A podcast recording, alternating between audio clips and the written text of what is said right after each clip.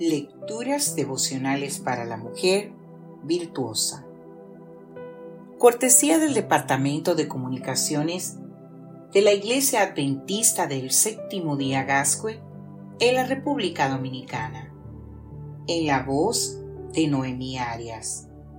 Hoy, miércoles 28 de febrero del año 2024. Una parábola moderna. Tolkien dijo, si no crees en Dios, la cuestión ¿cuál es el propósito de la vida? resulta incontestable. ¿A qué dirección mandarás la pregunta? ¿Qué te parece una parábola moderna para comenzar el día? Así como Jesús expresaba sus enseñanzas en parábolas, hoy vamos a recurrir a una historia simbólica para ilustrar una enseñanza moral. Ya sé que los camellos no hablan y todo eso. Así que a lo mejor tiene más sentido si le pones tu nombre al protagonista de la historia. ¿Arrancamos? Vamos allá. El cristianismo se parece a una conversación que una vez tuvieron un camello y su mamá camella. Mamá, ¿por qué tenemos estas cuatro patas tan anchas? Preguntó el camellito con curiosidad. Porque nosotros los camellos tenemos que caminar kilómetros por la arena del desierto. Así que, para que no nos hundamos, Dios nos dotó de estas patas tan anchas, le explicó su mamá.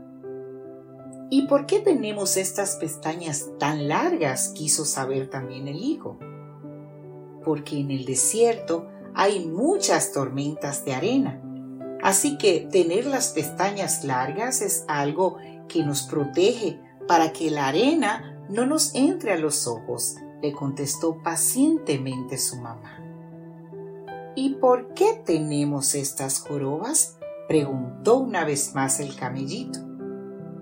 Porque tenemos que caminar días y días sin pasto por el desierto Así que Dios nos dio estas jorobas para que almacenemos la energía que nos permita hacer esos largos viajes sin repostar.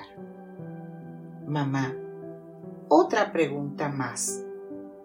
Entonces, ¿qué estamos haciendo aquí en el zoológico en vez de estar en un desierto de arena? Lo primero es situarnos. ¿Crees en Dios?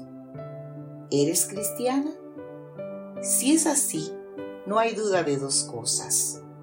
Estás en el camino correcto y Dios tiene un propósito para ti. Lo segundo es descubrir tu potencial.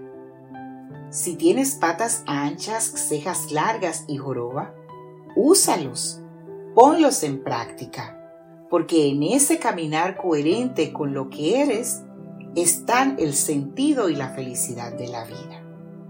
No te equivoques pensando que serán otras cosas las que te harán feliz a cambio de sacrificar lo que realmente eres. Tu felicidad es el camino, es la convicción de que estás donde tienes que estar, cumpliendo el propósito que debes cumplir y siguiendo al Padre sin despegarte de Él.